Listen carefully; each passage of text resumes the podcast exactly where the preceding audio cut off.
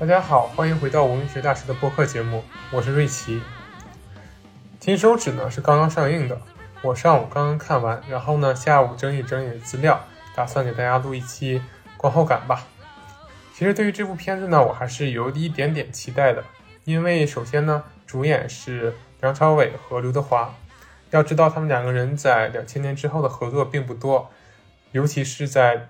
香港电影的巅峰之作《无间道》之后呢，他俩的合作更就是基本就是没有。所以说，能够再次看到《无间道》的两位主演合体在荧幕上对决，是一件颇为期待的事情。不过，我们也会感慨，过了二十年过去了，香港电影为什么还是要靠梁朝伟和刘德华？还有任达华、方中信等人，就觉得香港电影真的人才没落到衰落到如此的程度了吗？这是我的第一个期待点。第二个期待点主要是他的导演庄文强。庄文强他是何许人也呢？提庄文强大家可能不知道，但是提《无间道》大家肯定是知道的。《无间道》的剧本就是由庄文强和麦兆辉两个人共同写成的。而《无间道》最被称赞的就是它的剧本之精巧和它剧本留白的作用，因为之后《无间道》被美国翻拍了一版叫《无间道风云》，还拿到了奥斯卡最佳影片和最佳导演奖。但是呢，其实大家广泛的都更喜欢香港的《无间道》，而不是美国的。所以美国的《无间道》它没有留白，没有东方的那种含蓄隐忍，它就太过暴力了，太过粗俗，太过直接。而《无间道》原版的剧本，也就是庄文强和麦兆辉主导的，才真正具有东方的哲学思考、东方的情绪和东方的这种剧情呃周转。那庄庄文强呢，除了《无间道》以外呢，他还和麦兆辉合作过很多电影，然后他自己也也是很多优秀电影的编剧。他曾经呃写过，比如说像呃《头文字 D》啊、啊《无间道二》啊、《无间道三》呐，对吧？还有包括呃《清零风云》系列呀。还有之前的这个《东京攻略》啊，这种商业片，他都是编剧，也就是说他的履历是非常漂亮的。然后包括这个《无双》，就是之前爆火的《无双》，就是周润发演的和郭富城演的那个《无双》，也是他做导演，然后呃麦兆辉做这个艺术总监，也是他们两个这个黄金搭档。他们两个人的黄金搭档呢，是持续了非常多年，是香港电影的一个重要的一个组合吧。呃，但是呢，就是。行内人士就在网上露透出消息，就是说为什么他们现在开始分开拍电影了？还是因为他们可能是因为《廉政风云》这部电影第一部扑街了，然后口碑和票房双扑街，然后他们两个可能在此中间产生了矛盾。然后本来呢，他们要拍《廉政风云二》和《廉政风云三》的，但是呢，他们就决定一人拍一个，就不再合作了。在目前是这样的。所以呢，这部《金手指》呢，其实原本就应该是。《廉政风云二》（括号金手指），而麦兆辉呢，他也在拍自己的一部片子，这部片子呢，应该叫《内幕》，它也是，呃，一个《廉政风云三》的应该有的名字。那香港影坛除了这对组合呢，还有梁月明和陆建清两对这种呃两人组合，他们是拍出了《寒战》系列，还有《赤道》，也是非常。呃，优秀的香港电影也是相当于香港电影的这个中兴之作吧。不过现在他们两个人也没有什么特别更新的作品问世。然后说回到这部《金手指》，这部《金手指》呢，呃，第三个吸引我的是它号称中国版的《华尔街之狼》。就《华尔街之狼》呢，是马丁斯科塞斯跟雷昂纳多，就是小李子合作的一个当时的呃美国的金融诈骗电影，里面尺度非常大，各种呃色情。各种毒品、各种金融内部交易、各种对金钱的这个消费主义的渲染，都非常的赤裸裸，然后非常的呃有这种感官刺激。所以说，如果它被称为中国版的《华尔街之狼》，那其实它的这个噱头还是足够大的。是这三点把我吸引过来的。那我看完之后感觉怎么样呢？就剧情就暂时不透露了。不过其实大家也知道剧情，因为这个简介说的也很清楚了，就是梁朝伟嘛饰演的这个人。给大家简单说一下，梁朝伟他饰演了一个呃马来西亚的一个华侨，然后到香港去讨生活，然后本来打算正职工作的，后来发现，嗯，原来这个正职工作做建筑行业挣不了什么钱，然后真正发财的是把这些楼卖出去的人，还要在背后炒作，然后炒股票的人，然后把这些楼都变成了一种金融产品，而不是仅仅用于居住嘛。然后他就大受震惊，然后开始走向了这种呃邪恶的道路。然后他就呃短短几年时间嘛，然后通过各种手段，从开旅行社到后来的呃进军地产行业，再到最后进军股市，玩各种操作、各种内部交易啊，各种呃跟权贵合作呀，然后放假消息等等手段，然后成为了一个呃市值超过一百亿的集团公司的呃老板。然后呢，他这样的一个人，就当然可以称之为中国版的华尔街之狼，或者是香港版的华尔街之狼。然后与他对立的呢，就是刘德华饰演的这个 SAC 廉政公署的这个调查主任嘛。然后他就用十五年的时间，试着去一次又一次的锲而不舍的去搜集这个梁朝伟犯罪的证据，然后一次又一次的失败。然后不管是因为啊呃那个证人被杀呀，或者是还是因为。这个资料被毁呀，或者是他这个梁朝伟背后有更大的势力去保护他，他最后还是成功的把他送上了法庭。但是非常搞笑的是，他最后只判了三年，因为他把大额财产去充公了，然后又通过各种各样的社会关系运作，这么多年积累下的人脉和巨额财富，因为你也知道背后可能有更大的势力要保他，所以说他只判了三年。然后资产全部充给了香港政府，就是港英政府。可是因为他被骗，在股市里被套牢的血本无归的股民呢，一分钱都没有得到补偿。然后，所以这就是这部电影的一个大概的剧情。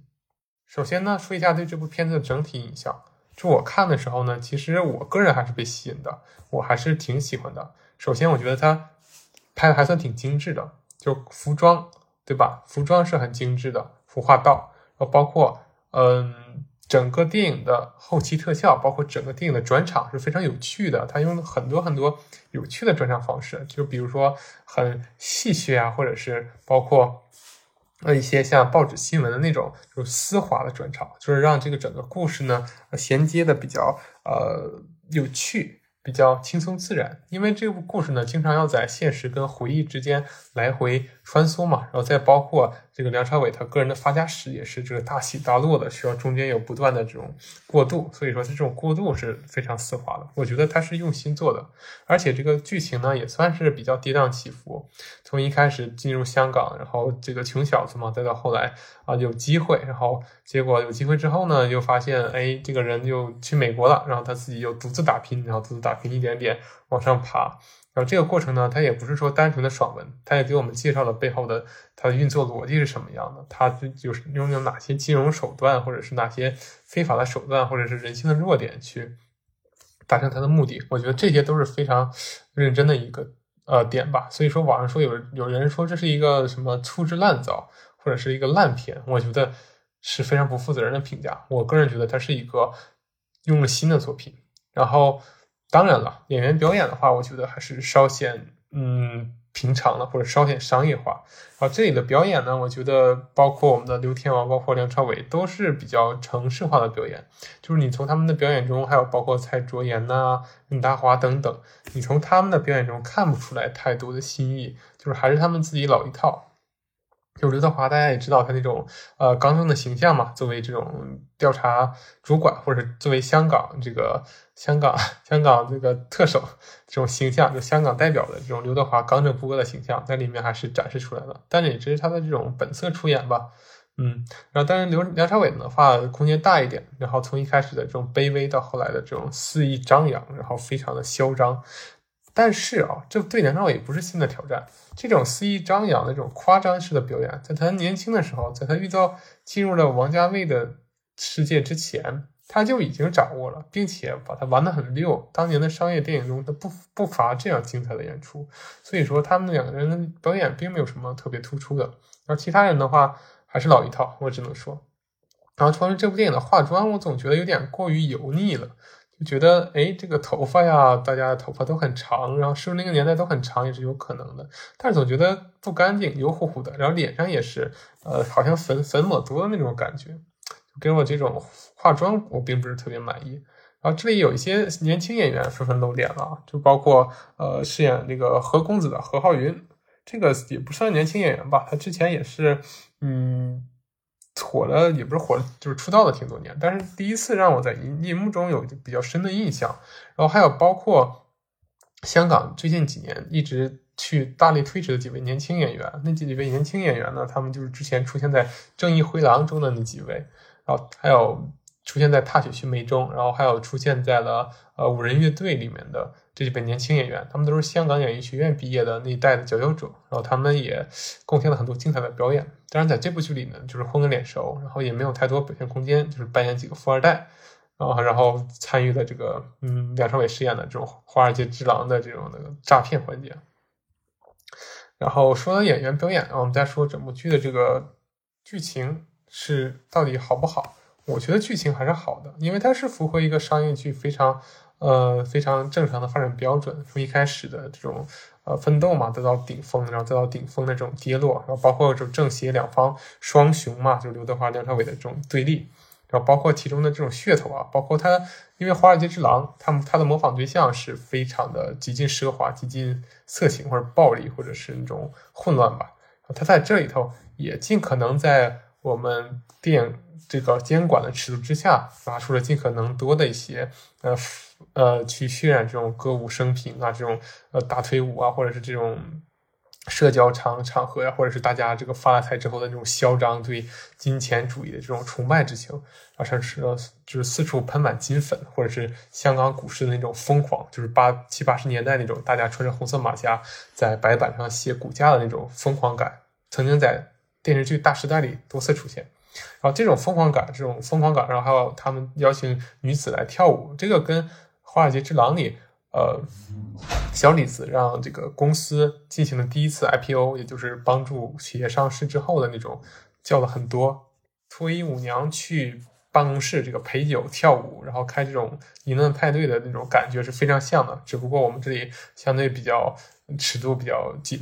然后当然这里还有一些更相对裸露的镜头，只不过是用这种远景虚焦拍摄的，所以当然只能看清轮廓。但我觉得在国内 这是一个非常大胆的一个拍摄手法。啊，确实，它能够对塑造这种华尔街之狼或者这种金手指的，呃，他的那种奢靡的背后罪恶的世界是一个很好的诠释方式。然后对整个它的金融诈骗流程，我觉得也是颇有帮助的，因为它这个金融诈骗流程呢，我们正常人是不太懂的。就像我，虽然我是学商科的出身的，但是我并不擅长金融会计，所以它的一些操作我真的是不太了解。但是在剧中呢，也算是对它进行了一些基本的科普。然后进行了一些拆解吧，所以说我觉得大多数人还是能看得懂的。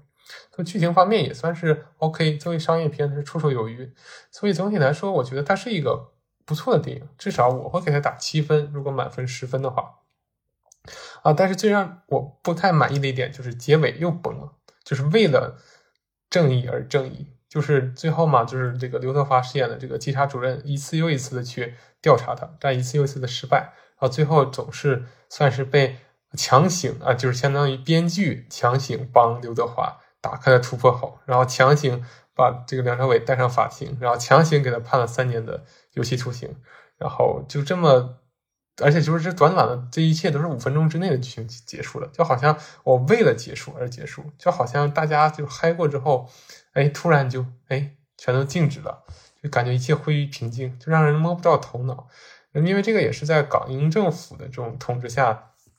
进行的事情嘛，所以说出现这种呃权权权贵交易，或者是去背后有金主去保这个梁朝伟的角色也是很正常的。因为在这里他也是非常好的点出一个主题，这也是让我很惊喜的一点，就是说我们总是说，哎呀，只要这个反派被抓起来了，世界就太平了。但其实这里在中间程度就开始说了，其实梁朝伟饰演的角色只是世界资本市场很多背后势力，包括美国呀或者欧洲或者是哪些地方。的一个白手套，他只是一个干活的而已